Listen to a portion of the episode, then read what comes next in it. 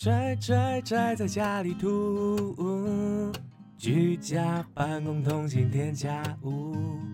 宅宅宅在家里吐，收听参与不孤独。嗨，大家好，我是仔仔。嘿大家好，我是小的白兔。到了我们兔宅跨点亚的单元了。今天要讲的题目是，看过最感动的电影，或者是让你流泪的电影，我觉得这次回的蛮踊跃的，蛮好玩的。很棒，而且大家都写超长一段。对，很认真呢，很棒哎。哦我等下就念故事给你们听，然后你们都不能给我睡着。刚开头是那个《天外奇迹》的插曲那一段，在讲他们两个夫妻结婚，然后一直到最后为什么会剩下那个老爷爷自己住在家里的过程。这是我其中一部，但它不是我主要要讲的，所以我就放在片头，然后在这边讲。天外奇迹我也有哭，但是我现在要讲的主要的这一部呢，是我真的是大概几乎从头哭到尾的戏啊，从头哭到尾的戏有很多部。我要讲的是《P.S. 我爱你》，你有看过这部电影吗？我有，我有看过，是那个八百壮士，那个很帅的男生对，演那时候他好像还没有演《八百壮士》吧？那部很可怜，很可怜吗？很感人。哦，现在又开始哽咽。你可以知道这个男生有多爱他老婆，因为他知道自己快要去世了，所以他在他去世之前安排了非常多的东西给他老婆，然后让他老婆可以去学习怎么去面对这件事情。那部的确是还蛮容易会觉得很感动的。我想要推另外一部跟这个非常非常像的，它是 Netflix 上面的影集，叫做《终极后人生》。他在讲说有一个男的，他的老婆得癌症死掉了，在故事的最一开始，其实他想要自杀。啊、就你就可以知道，他其实真的非常非常喜欢他老婆。他老婆癌症去世之后，他想要跟着他老婆去，可是，在那个某一个瞬间，他想到他的狗还没有喂，他就决定说他要活下来，因为他还有那只狗。那他在这部片的过程当中呢，你可以看到他就是因为老婆死了，他觉得这世界毫无意义啊，他讨厌世界上所有东西。可是他老婆在得癌症最后的那个时刻呢，录了非常非常多影片给他，然后就告诉他说：“我知道你现在一定非常的讨厌这个世界，你一定又在怎么样怎么样。可是你要记得，你要记得我，我希望你可以好好的过，或是什么。然后再配合他会看以前他们的那种家庭录影带，嗯，它是一个喜剧，里面有很多你觉得很荒谬、有点好笑的事情，但整体而言就是还是蛮难过的。然后跟那个 P.S. 我爱你的性质很像，也是有一个人死了，他留下很多东西，希望可以让活着的那个人好好的过。因为我 P.S. 我爱你是很久以前看的，小时候看的。她前面开了，然后她老公死，她老公死了之后就开始哭，开始哭，一直哭，然后很难过。但是我觉得是一部很好的，算很好嘛，就是教他老婆在如何再回到真实世界，因为他有一步一步让他老婆去做其他的事情，例如去什么玩啊，跟姐妹出去玩啊，然后去 club 认识新的男生啊什么的。就是希望他老婆可以往前走。对对对，我就觉得哇，很很感人。那我就要来看那个大家给我的留言。聊天室的先，龙哥说年轻的时候是觉得铁达尼最感动，现在是天外奇迹。哎、这真真的、欸，年纪不一样。我等下讲那部也是，我觉得就是要过了一个年纪，你才会开始觉得有一些片变得特别的好看。所以那些东西才值得你重复去看啊，因为你每段时间回去从头看这些东西的时候，都有不一样的感觉。你不是要念留言吗？啊，我看不懂夜猫主厨要说什么。他说：“看来也是个最好不要动他的狗的。夜猫主厨是在讲说，那个基努里维有一部片是有人杀了他的狗，他就把那里面所有杀了他的狗那个组织都干掉。然后因为我刚刚讲那个人有一只狗嘛，”哦，跟那个一样，对对对都是狗嗯的。其实很多人都有说一部片，我也觉得很可怜的，就是《与神同行》，大概有三四个人回《与神同行》，那也是几乎我从头哭到尾的片子，我还在里面抽泣。我没有看，我只有看漫画，我没有看电影。他的电影一开始就是说那个主角在火灾的那个地方就去世了，然后那里面就开就开始讲故事了，所以我就从头开开始就开始哭，那就很累，我觉得一直哭好累哦。那个 Webtoon 上面有《与生同行》的全套，所以你们可以去把那个漫画追完。就漫画的剧情是很感动的，哦，我对对那种家庭的那种家人的那种题材最受不了了。第一集的电影很好看，然后呢，还有人分享的是，他说的是逆光飞翔，逆光飞翔是不是是手语的嘛？聊天室哦，眼盲的是看不见，然后跳舞的那个，对不对？逆光飞翔，那是一个长得像混血儿的人演的吗？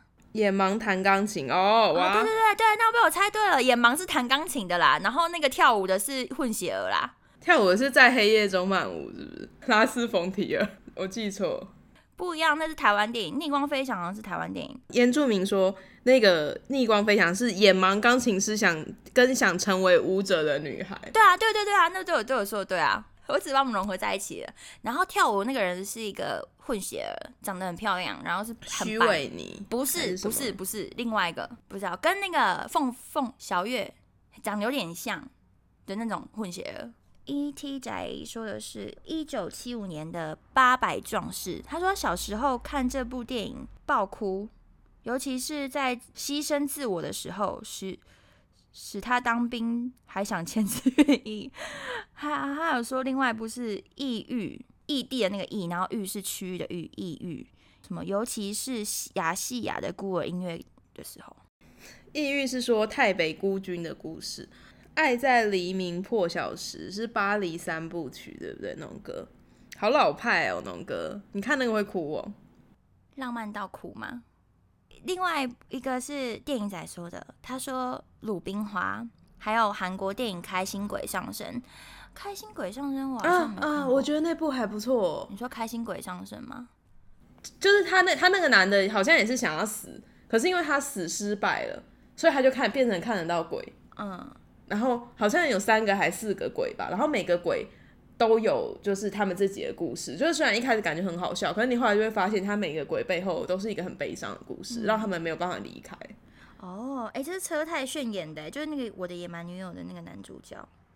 哦，是哦，我不知道，不认得韩国的，哈，你不认得韩国人？你没有看过《我的野蛮女友》我觉得都长一样哎、我哪里一样？差那么多。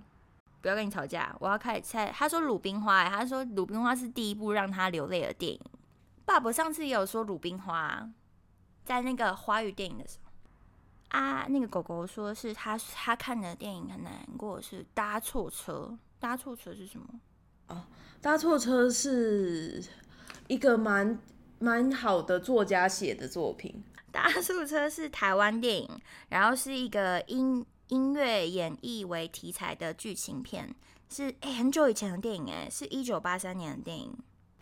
它是金马的，之前有入围过金马的，然后有一年金马回顾的时候，好像就有嗯，是吴念真编剧，演员有孙悦，搭错车有音乐剧，你知道吗？不知道应该很有名，因为是叮当。那时候在剧场里面就在讨论说，让他演这个片是不是有点微妙？因为这个片其实应该是要很会演的人去演，可是他是很会唱歌，然后就引起一段争议，是说，那你要让音乐剧红，到底是要找就是像那样歌手，大家都会为了看他去看，还是你要找硬底子的演员？很难选哎。演员会唱会唱歌是不是不不多？就是受过音乐剧的训练的不多，哦，所以如果找那一种就是不红，我要讲可怕的话，就是没那么厉害，就是没那么红，因为他可能有些选秀节目不是很多就是那种其实很会唱，可是他没办法红。然后他去如果他去训练成演员的话，他是不是就可以很很活跃在音乐剧上面？这其实就是之前一直在讨论的问题啊。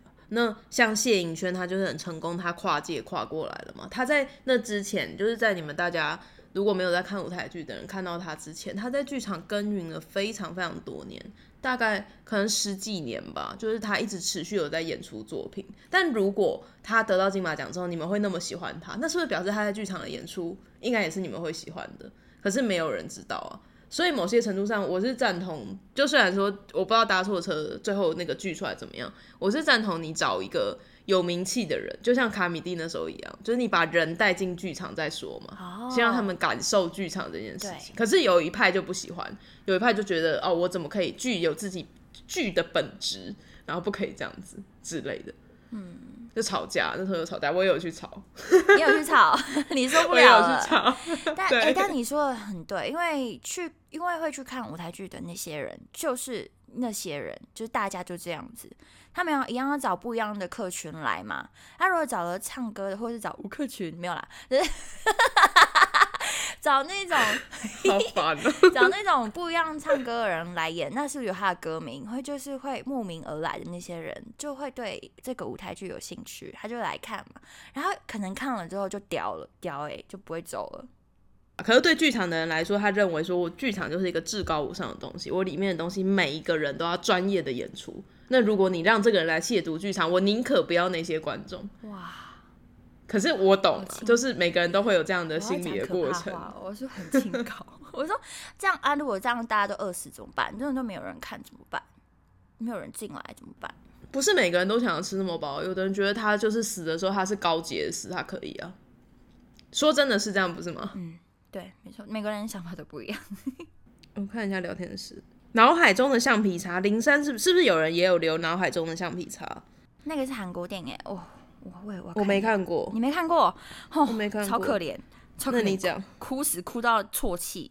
脑海中的橡皮擦就是在讲一个女生啊，她就失忆了，跟那个剧名一样，她就是很像脑海里面有橡皮擦，然后把她的记忆都抹去了，是一个有钱人家的小小姐吧，还是什么？然后她后来就是爱上了一个是消防员吗？反我也忘记男主在干嘛，好，雕工，雕工，应该是雕工。然后那个女生是孙艺珍演的，很正，我就记得她很正。然后她就很可怜，因为她就什么都忘记了，所以很好哭，就这样。对不起，听起来一点都不好看。我 把它讲的一点都不好看，好难过。好，因为你要练习，你不是今天才说你要练习？忠犬小八，我觉得动物类的，我们一次把动物类讲完。你里面有动物类的吗？有那个行，玛丽与我啊，他说中无中忠犬小八，他说他自己有养狗，你们知道那个吗？荒野的呼唤，你都会讲出一个我不知道的东西。就是他也是狗狗啊，他养了一只狗狗，可是他后来就是他希望那个狗狗可以回归山林，然后他就拿石头丢它，哈，那边很酷哎、为什么要拿石头丢它、啊？他要他走，他不能一直跟着他，他必须要回归他原本的生活。驯龙高手算动物类吗？某些程度上也算。我们来听那个台湾人的 FAQ 文清姐的语音。我是借问一下的文青。如果要谈到让我会流泪的一部电影的话，我第一部会想起来的是宫崎骏的动画电影《千与千寻》，就是《神隐少女》那一部片，我很喜欢。那尤其是在呃，当白龙我们的哈库他要带千寻 Sen 呃回汤屋，然后在海的上空飞翔的时候。千寻忽然想起来，自己小时候为了捡鞋子掉到了河里，那被那条河的河神救起的往事，所以他就悄悄地俯身到白龙耳边，轻轻地说：“呃，告诉你哦，是妈妈告诉我的。我小时候曾经掉到一条河里，但那条河现在已经被填平了。我记得那条河叫做琥珀川，而你的名字就叫琥珀川。”那讲到这里的时候，刹那间，那个白龙它的凤鳞全部都飞起来，然后整个画面都很闪烁，立刻转换成少年形态的白龙，他就眼睛就整个水汪汪，然后闪耀出无比的光芒。那他们这时候就握着手旋转，那两个人都很感动。他就跟千寻说：“我想起来的，我的名字叫做郑早见琥珀川。”对，所以其实和那当时的河神就是白龙。那我每次看到这里的时候，就整个情绪会带到非常的高昂哦，因为千寻他帮白龙找回了名字，然后还有他们一路上两个人彼此从互相不信任到后来的呃相互依靠，然后还有那个后面的弦乐整个堆叠起来，嗯，很感人，非常的 touch，跟大家分享，谢谢。我刚刚本来觉得有点想哭，我就看到主厨在那边白白杀掉哦，白杀掉，名就很感人，我刚刚也快哭了，靠背哦。很烦，我现在出戏耶。我我本来想说我放一下这个，就是让我进入一下今天这一集的情绪，结果，而且他在最后一刻，你知道吗？我前面超专心在听他讲，然后我想说差不多要结束，我看一下聊天室，就看他说哈矢量搞屁哦、醒来整个直接梦醒。哎、他前面说那那个铺陈，他在铺陈的时候，他讲的很轻声细语的感觉，很棒对不对对，他说他轻轻的在白龙的耳边说他的名字，哇，我这样整个就直接鸡皮疙瘩哎。他的声音好适合讲这个故事哦，谢谢 Bob 让我们认识这个新朋友。对，谢谢 Bob，，不错不错不错，可以。神隐少女的那一段也是我每一次看都会哭的地方，就是感觉是他们前面这样一起历险了这么久，但在那一刻他帮助他找回了他的名字，哦。然后想起名字的他回归到他本来的样子，然后我就觉得真的是，我现在好复杂，我又有点想哭，但我有点这就是一种错综复杂的人生的感觉。谢谢谢谢不会，文清姐、哦，不是跟我谢，谢，不 这个很酷诶。尔先生说，《神隐少女》里面他爸妈吃的那个很像肉圆的东西是枪鲫鱼的味道啊。我刚好看到那个 FB 有说，就是那个画师在十九年之后出来出来，就是告诉大家这个答案，那个东西是什么。还有人分享说，他看的是那个谁先爱谁先哦，我刚刚有那个不知道哪里的腔调，谁先爱上他的？他说因为很贴近人生。哦，我看谁先爱上了，我有我有哭哦，我真的是看什么都哭哎。如果他们里面讲的，你也有哭，那你哭我只要看我我对性别认同这件事，不知道为什么很敏感。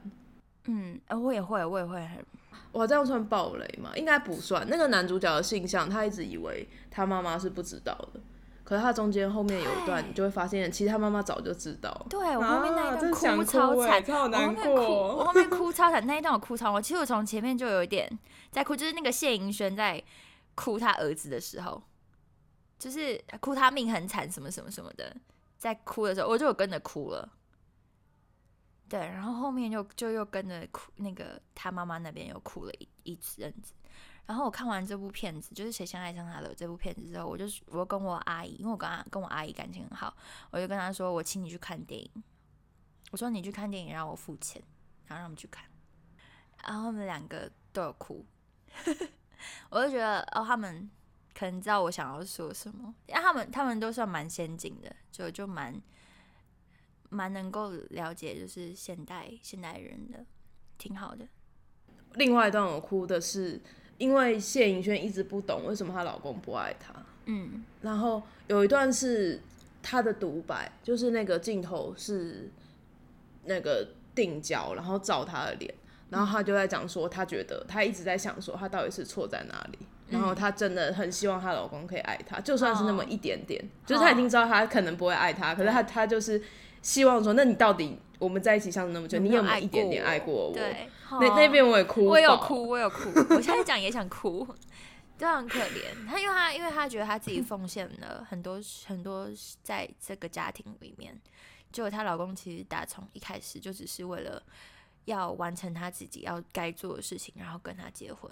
我那是双重的感动，就除了剧情之外，因为非常非常迷谢颖轩，她的每一场舞台剧，只要在台北，我都会去看。然后我看到她的那一幕，我想说她要红了，因为一般舞台剧舞台剧演员很多，你在镜头前面的表演不见得会那么好，可是她那颗镜头真的是好。然后我想说，对她要红了，她发亮，然后又演，然后那个剧情又那么棒，嗯他之后在那个《熟女养成》的表现也很棒，她就是好演员，有机会会被看到，一定都会很棒。很棒，喜欢。好，然后还有人回的是《玩具总动员三》，那个哎，哎、月猫月猫主厨哦，我念出来了，他等下会讲。我们来听夜猫主厨的那个语音好了，就是我说很帅的那个，你们等下注意听。我是主厨。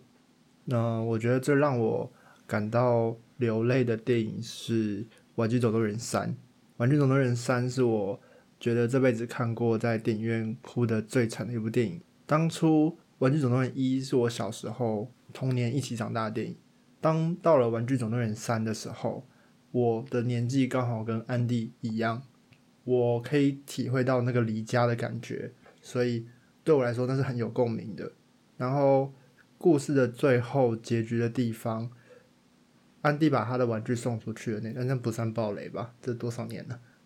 然后安迪把他的玩具送出去，然后他一个一个把那个玩具给那个小女生，他最后舍不得把胡迪送出去，他犹豫了那一下，我眼泪就开始爆哭了，就是我突然感受到他的那个不舍，但他最后还是把他送出去，然后陪帮你玩，然后最后故事又收回到那个天空，又回到第一集那个开场的感觉，就会让我觉得这个故事已经很完美的落幕了，所以我没有去看《玩具总动员四》，就是我觉得这部系列电影就是让我停在这里是一个很棒的回忆。我看《玩具总动员三》的时候，不是去电影院看的。然后呢，我中间有一点不太想面对，所以我中间就没有看。然后可，然后可是我去看最后面，我超怪。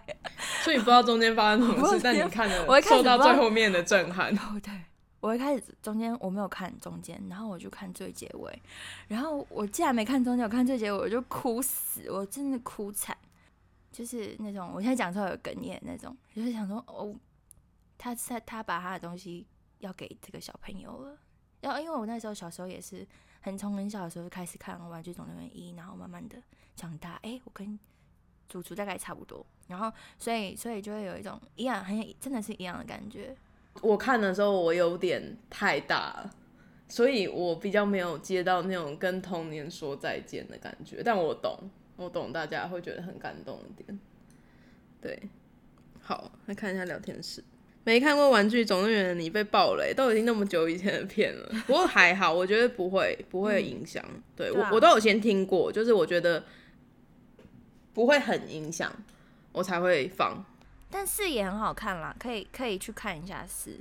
你不觉得他说他就是想要让那个他的那个记忆停在那一刻很帅吗？哇，原来你中了点你这是你这也太冷漠。原来你中点这里，我刚刚一开始不懂，我想说你为不是不是，什么说我我中的点不是这里，我刚刚又又中了那个点，那哦，个点哦你刚刚中了，所以你中了两个点。哎、主厨爽吗？中两个点在在。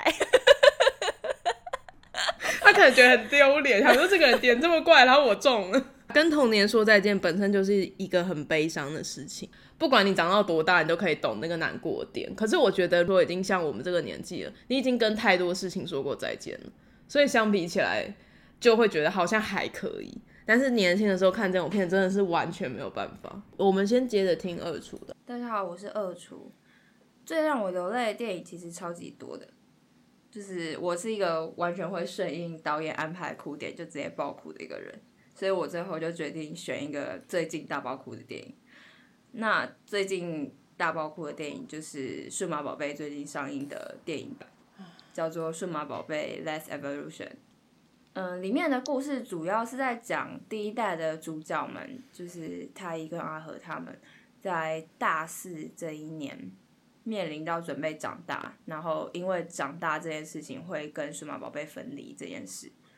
那一开始我其实就是单纯的觉得自己是因为听到一些童年回忆的主题曲，然后还有一些数码宝贝要消失了，就是导演安排哭点而哭而已。但后来我自己想了一下剧情，其实感触还蛮多的，因为我自己大四的那年，其实刚好也是人生最彷徨的时候，就是大四的时候才突然发现，我其实念了一个我不想要做一辈子的科系，然后那个时候也是很多苦恼，也跟太一一样，就是每天都在烦躁，不知道自己未来在哪里，所以其实。后来就是可能再加上自己本身的感受吧，所以那时候在电影院是因为疫情期间大家一定要戴口罩，就是哭到口罩全湿，我自己就觉得蛮瞎的。你看他们两个都是跟童年说再见系列的。很棒，很棒的系列。哎、你小时候有数码宝贝吗？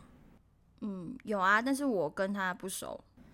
哦，如果你小时候有看，然后再看那个电影版，真的哭爆哎！因为那也是，那也是长大了，然后你要跟过去的事物告别。哇，那你有哭吗？我有哭，哇不要这样好不好？我没有那么冷血。以你作为标准。哦，你有哭。猫头的是还有心情觉得天女兽很正啊，我也觉得天女兽很正，好吧？数码宝贝大概就到这里，我们继续。哎，About Time 是什么电影啊？林珊后来有回、欸，但他写的是真爱每一天，你知道吗？哦？真爱每一天是安海瑟薇演的那个吗？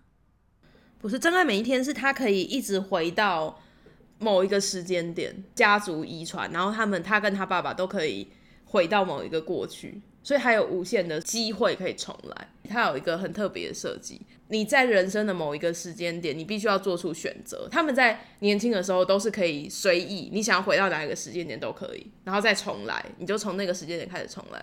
可是，在人生的某一个时间点之后，你必须选择你要继续往下你的人生，还是你要维持你那个可以回到过去的身份。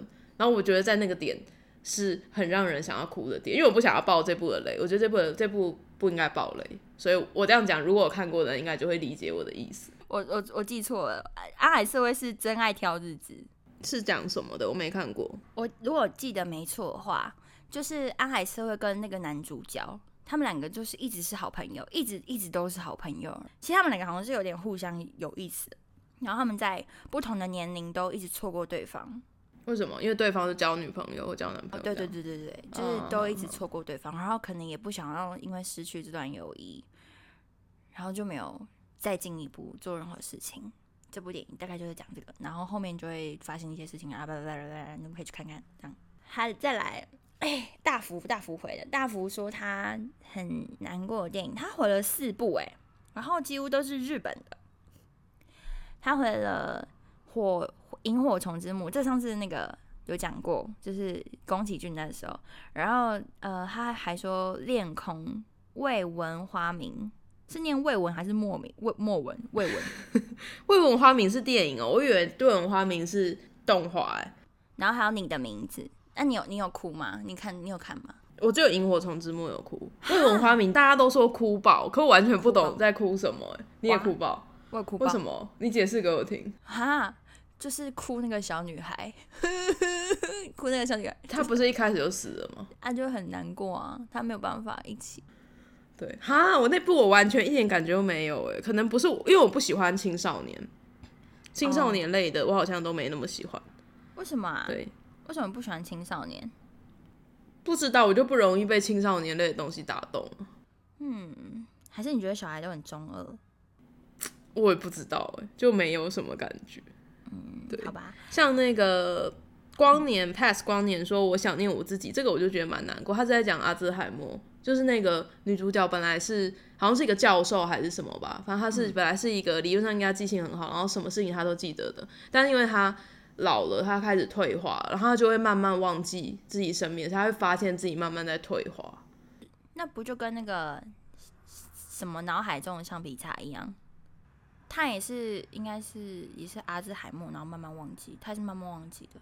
嗯，还是像橡皮擦这样一点一点慢慢的擦掉的那种感觉，所以他才叫橡皮擦。我本来以为脑海中的橡皮擦是比较像被偷走的那五年那样子，哦就是白白和那个哦，不是，他是慢慢忘记、哦，那应该就是类似的，对对对它像橡皮我觉得那个很可怕，因为你还知道，就是你在失去记忆的过程中，你本人是有参与的，你知道你自己每天都在遗失一点东西，但你不记得是什么。嗯，我觉得很可怕，就跟我现在一样。啊，有道理耶。哎、我又想到那个啊，不要相信陌生人啊，不要相信任何人那人。个不一样，那个是一个记忆的障碍啊。好，你每天醒来都忘记，然后又睡着，啊那也很可怕啊。但是你你反正你就是那样嘛，对不对？对，我觉得啦，每个人会哭的不一样。Pass 光年说《美丽人生》，我要来放那个深夜马戏团的 Bob 的语音给大家听。我看过最感人的电影是一部意大利片，叫做《Life Is Beautiful》。那它故事是在讲第二次世界大战的时候，一对夫妻和他们的小孩被赶进集中营，所以是一部感人的电影。给，好好，我道歉。它其实是一部奇剧啦，然后从头到尾的那个男主角就一直在搞笑，但是其实背景是一个很黑暗的时空背景。那前半段呢，就是在讲那个男主角如何用他的幽默和搞笑来追到他的老婆，然后生了一个很可爱的儿子。这样，后半段他们就被送进集中营。然后那个爸爸就一直想办法在集中里面保护他的儿子。有几段我印象蛮深刻，其中一段就是，呃，他妈妈其实不是犹太人，所以当时他不需要被送去有那个集中营，但是在他老婆、老公跟孩子被送上火车的时候，那个妈妈就自己去跟那个德军要求说，我也要上那台火车，因为他的家人在上面。那妈妈她也知道说，她上了火车大概就回不回不来了，但是她就是为了跟她家人接近一点，而自自愿上的那台火车。那另外一段就是他们在集中营里面的时候呢，那个德军军官要找一个会翻译德文的人翻译给那些犹太人犹太人听，说要做什么做什么。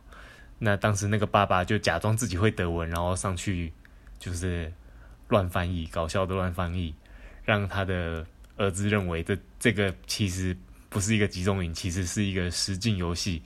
然后他们其实在建造一个坦克，跟另外一队在比赛这样子。然后一直到电影的最后，到爸爸要被德军带走的时候，那个爸爸都还在演，所以让他那个儿子到最后都还以为这整个过程都只是一个游戏而已。我相信那个爸爸也是本身也是很害怕啦，然后但爸爸可能也是不知道最后会发生什么事情啊，但是他在儿子面前总是装着很开心的样子啊，然后然后一直开玩笑啦，让他儿子放心，就是为了让他儿子放心。当然，因为它它是一部喜剧，所以它很多幽默在里面，然后它里面有温馨到后面感动到心碎都有，所以是一个怎么说叫做 emotional roller coaster，就是一个感情的云霄飞车这样子，很很多感情都有。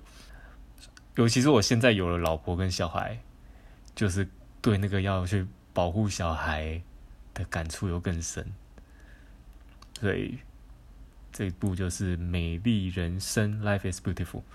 他应该也是在讲说，人生就是因为有这些不同的情感、不同的感情才美丽吧。如果只是，如果全部只是开心的，就不美丽。好，不管怎么样，我很推荐大家去看这部电影，叫《Life is Beautiful》。美丽人生，我觉得这部的确是很棒的一部电影。如果你还没有看过，很推荐你们去看。刚刚下面有的人在讲吐槽男孩，他是去年的片，那他讲的是一个小男孩生活在纳粹的那个时期。那比较不一样的是，他是德国的那一方，他的幻想玩伴是希特勒，然后他妈妈其实是一个有在保护犹太人的德国人。应该是德国人吧，我没记错话。然后小男孩什么都不懂嘛，那在纳粹的教育下，他们就会觉得说犹太人都是坏的。可是当他发现他家里面的那个犹太女孩好像仿佛跟他们是一样的人的时候，他就开始去思考一些他平常没有想过的事。我觉得那部也很好看。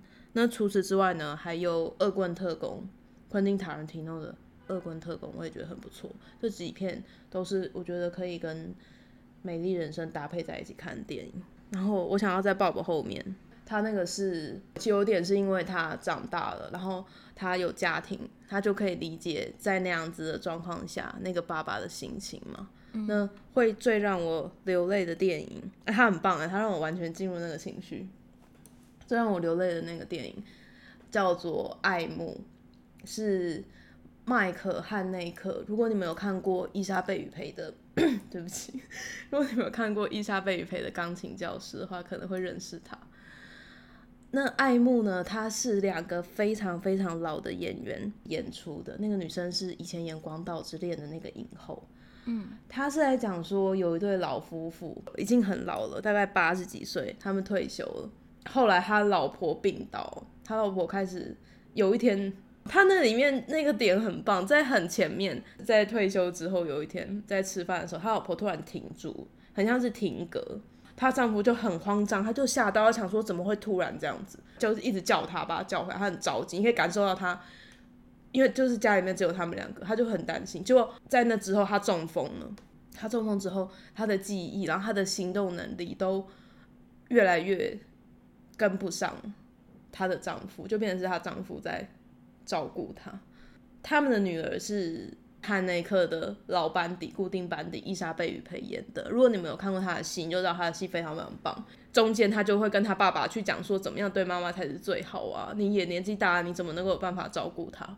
那就是在那边你就可以赶上，因为我我们现在这个年纪，爸爸妈妈年纪也大了嘛，你就可以去思考说，孝亲这件事到底怎么样才是真的对爸爸妈妈好？你觉得这样好，那说不定爸爸妈妈不这样觉得。那对那个那个老先生来说，他只想要守住他一辈子的承诺，他想要跟他老婆在一起。可是他的老婆就是一天，你就你就在那部电影里面看着。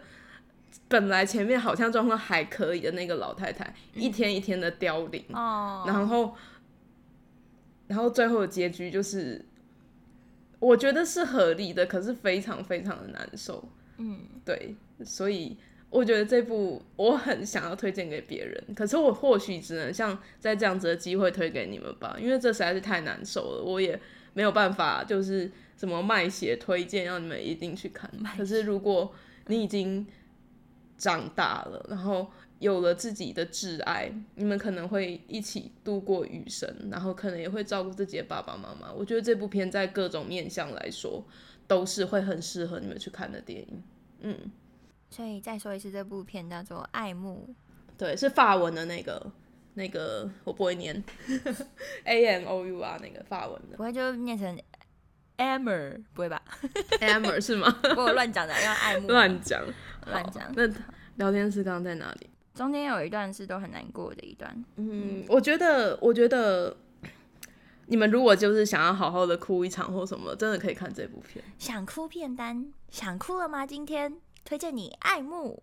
嗯，我的回回后面的那个，嗯，回的有国际市场半世纪的诺言，那是在讲南北韩家庭相聚的故事。然后他就他说那一部很可怜，那个我也没有看过。你是不是很少看？哎，那还那个你有看过七号房的礼物吗？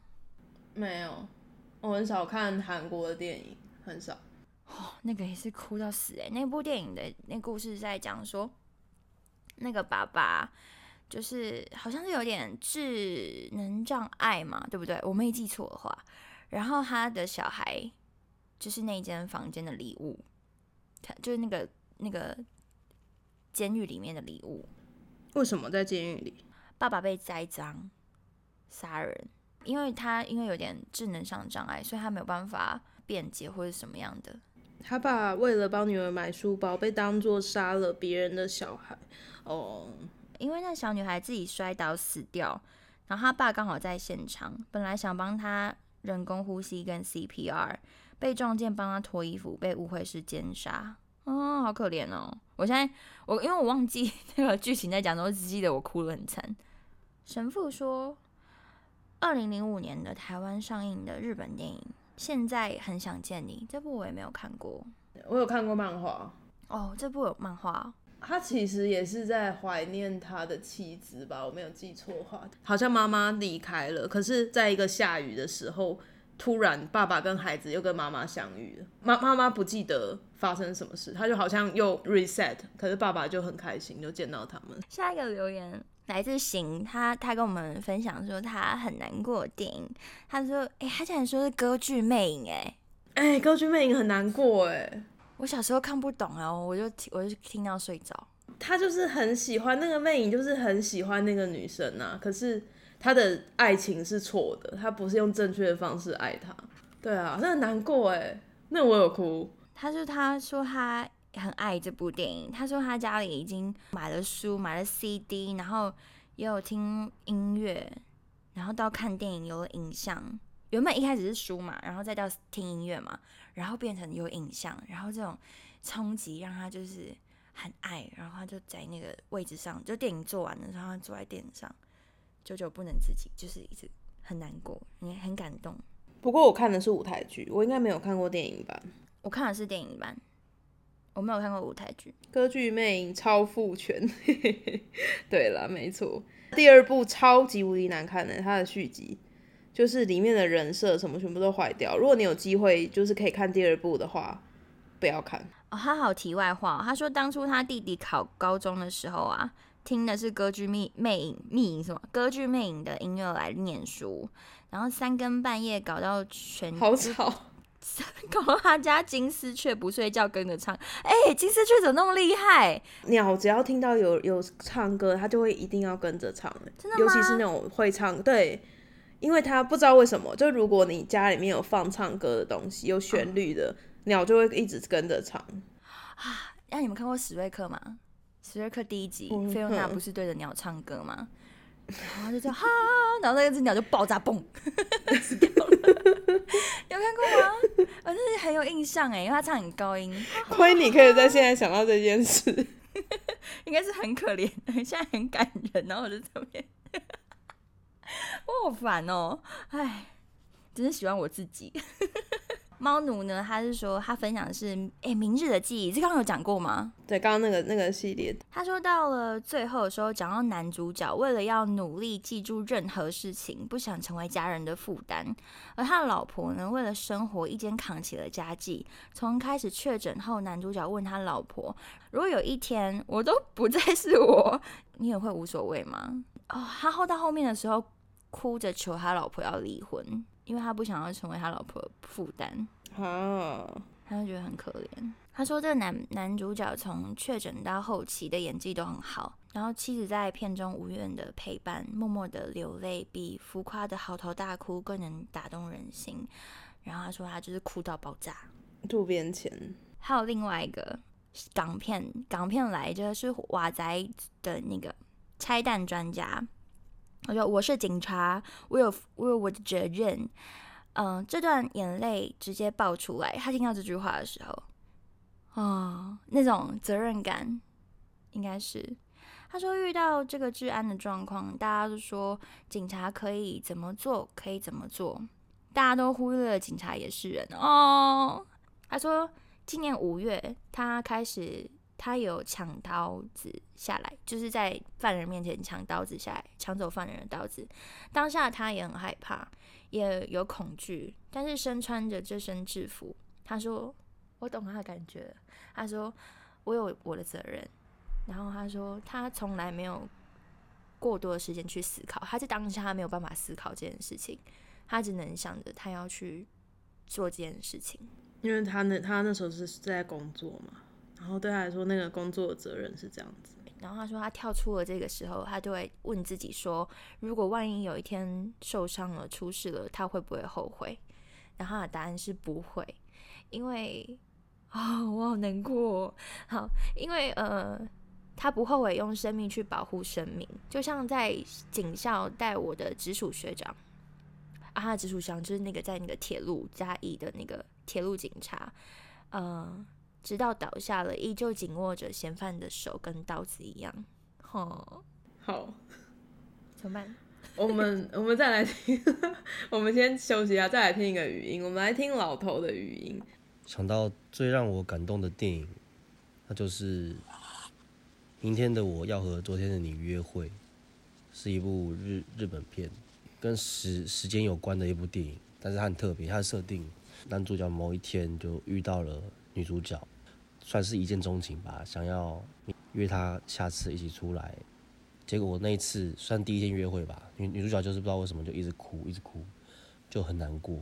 后来才发现说，他们的时空有点不一样，男主角的时间跟女女主角的时间是相反的。好，我只能说到这边了，剩下的就要去看了，真的是超级感动，最后面我真是哭爆。他会卖关子 了，哇好了不学，学坏的哎、学屁！我刚听到中间就是我靠，我学起来了，就以后大家都以后大家都讲中中间呢，好，大家之后都自己去看哦，那都不讲完。嗯，这部我没有看过。我刚刚想到很多是类似这样背景的电影，可是我总觉得有我这样讲出来会有几部是暴雷的，就是你可能到中后才会发现是这个状况，然后我讲出来你就前面就知道了，所以算了，就是暴雷被我退货啊，所以他这次就没有暴雷。对你把它按掉，你说他后面就要暴雷了。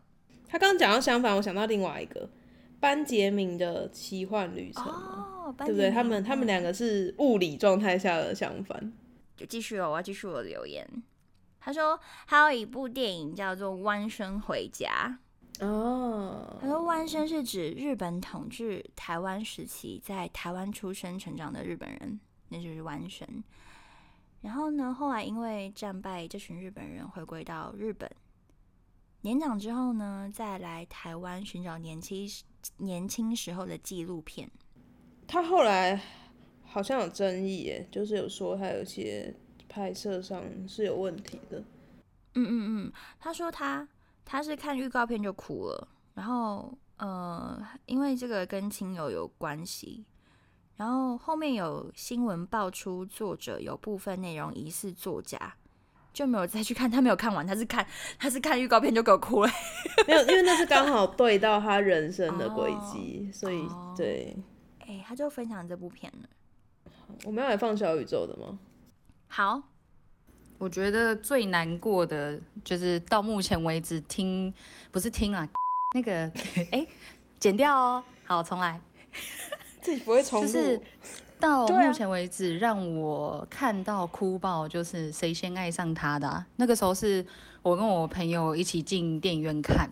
然后我们两个都对这件这一部电影，当初我们在看的时候，心想说，哦，这应该会蛮难过。可是我们没有料到这么难过，所以我们两个连卫生纸都没有带。然后出来的时候，两个人胸胸口是一片，就因为里面戳中了很多点啦、就包括说，就是那一种很压抑的感情这一这这一个部分吧，所以就会跟自己的嗯一些经历有一点点重叠。所以久而久之，也不用久而久之，应该说过去我有一有过一段感情，是我跟对方交往了快快八年，可是对方的家人从来都不知道我是呃他们的小孩的伴侣，然后呃到最后面。对方也是跟我讲说啊，我我发现我不行，所以所以劈腿，贱人。对啊，大概是这样子，所以所以就会有一点点共鸣。我我觉得我现在不知道要骂他还是怎么样。他真的有嗑药哎，以后只能就是要他就是要以那种熄熄灯之后的样子来录留言。没有，不是重点是他老兄前面讲坏是不会重录哦，等下叫我们两个剪，奇怪。剪什么剪？谁理你？谁理你啊？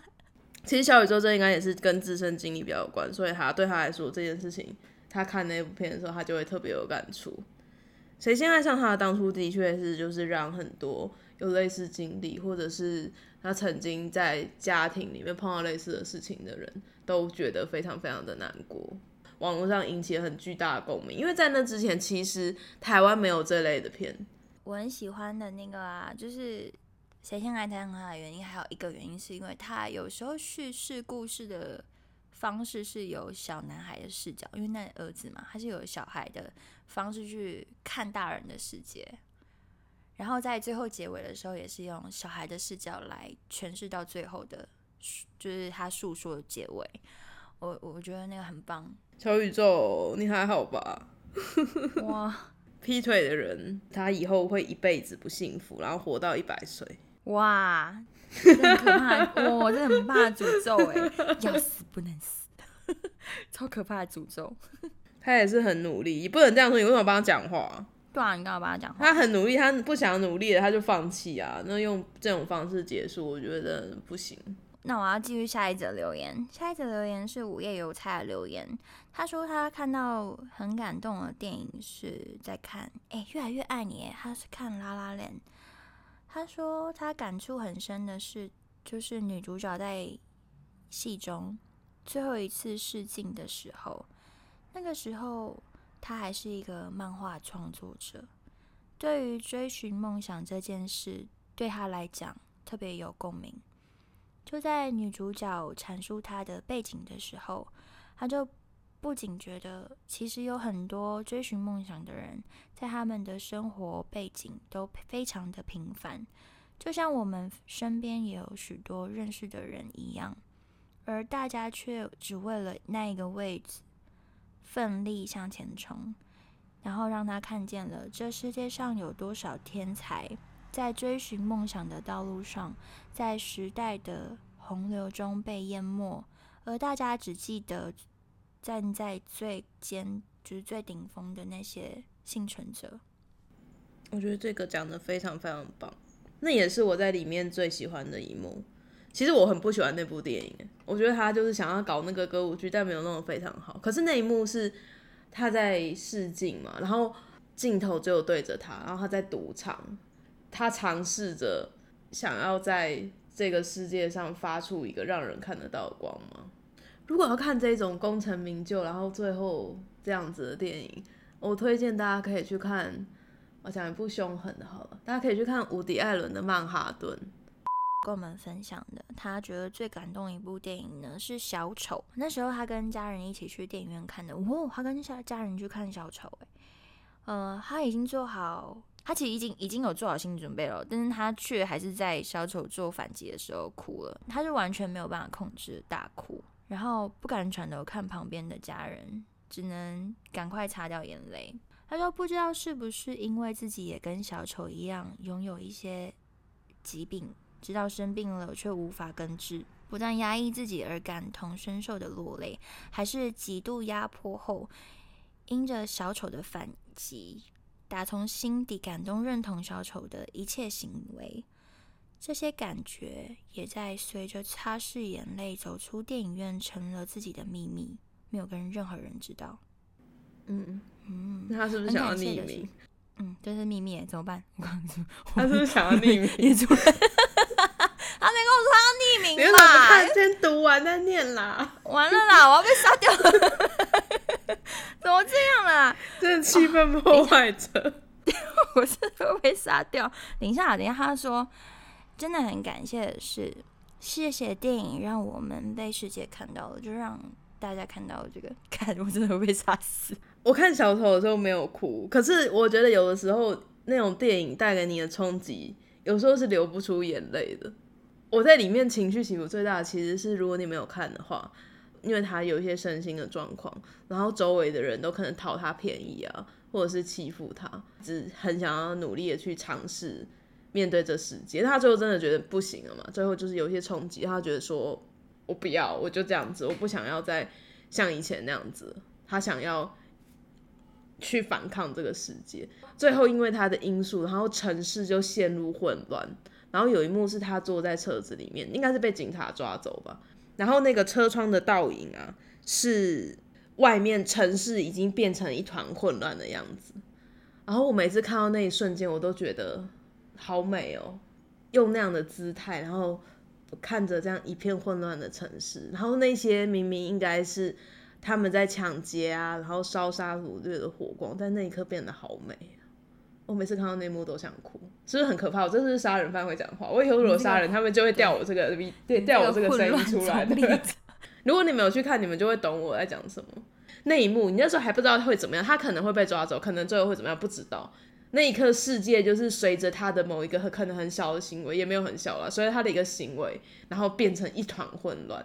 这些以前就是虚伪，然后觉得自己好像都很了不起，然后趾高气昂的活着的人们，现在全部在街上这样一团混乱。过来是，嗯，他说的是《E.T. 外星人》，哇，好，一九八二年的美国科幻电影，很老的电影。嗯，他说他觉得这部电影很感人。他说幼稚园的时候，爸妈常常放那部电影给他看。为什么？为什么爸妈是放这部？那那是那是家庭电影，那可以。就是指头食指肿起来那个，他会跟你一起点，他会跟你点食指那个，对对对对对对对，是那个那个是名场面名场面。他说他那时候啊没什么朋友，几乎都在爸妈的保护之下生活。有的时候呢，他不知道自己是那个寂寞的孩子，还是外星人。我记得每一次看都会默默的流眼泪。哦，我被带进去了，等一下。好，可能是因为每次放 ET，他都很很安，因为都很安静，然后屡试不爽，他们才会一放再放。哦，我觉得，我觉得他那个很好。他说他不知道他是那个小孩还是遗体，因为那个外星人其实也很寂寞，因为只是就他了，他在。详细的剧情内容好像忘得差不多了，脑海脑脑中剩下的那些片段画面啊，都是 E.T. 跟男孩手指碰手指、心灵沟通的时候，然后 E.T. 指着男主角的额头说：“我在这里。”然后男孩踩着单车在夜空中飞上天际，还有最后目送 E.T. 离开的时候，他说他要再找时间复习一下这部电影。就是他已经二十几年没看这部电影了，嗯，对，那部的确是还蛮不错，举得很好哎，哎，你们不要这样了，这个可以吗？好厉害哦，哎，一点都不孤单哎，有一 全家都是 ET 哎，我靠，二十年之后人变多了，我先跟你们说哦，就是这聊天室里面突然就有一群人，然后贴出了一排就纸扎人，然后是头全部变，我觉得好累哦。最后一则留言呐，他说铁达尼号前面是不是有人说到铁达尼号？他说他年轻的时候喜欢铁达尼号，嗯，然后这个女生很年轻哦，她才十七岁，然后她说她喜欢铁达尼号，超酷的吧？你有看过铁达尼号吗？有有有有有，我有看过，电视都一直重播。我最难过的地方是船要沉的时候，船要沉之前，然后那些人还在那上面拉小提琴。哦，好像大家很多人最难过都是那个点，真假的？所以我跟大家一样，这样还好吧？那你有难过吗？就是船水要进去的时候，有一对老夫妇，他们已经那种很老，他没有要逃。我那幕有一点难过，但我看那个，我看那部哭的时候，好像是那个男的沉下去的时候，我想说为什么抓不住？没有，我最难过了，最难过了不是笑的，真的是难过，但是我在笑，我在笑，对，你笑屁哦，我是说真的啦。后来他不是有人来，他就开始吹哨子吗？嗯，我觉得，我觉得就是那一整段让我觉得我最感动是那边，因为他还是想要活下来，对，就是他在那时候他沉下去之后，他要为了他，还要努力要活下来，在那一刻。好难过，为什么不能两个人一起在上面？他 没有救生衣，你们好靠背，不要这样子。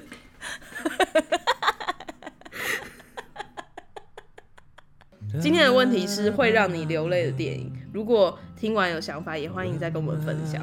如果你喜欢我们的节目的话，记得到 Apple Podcast 上面给我们五星好评，谢谢你们。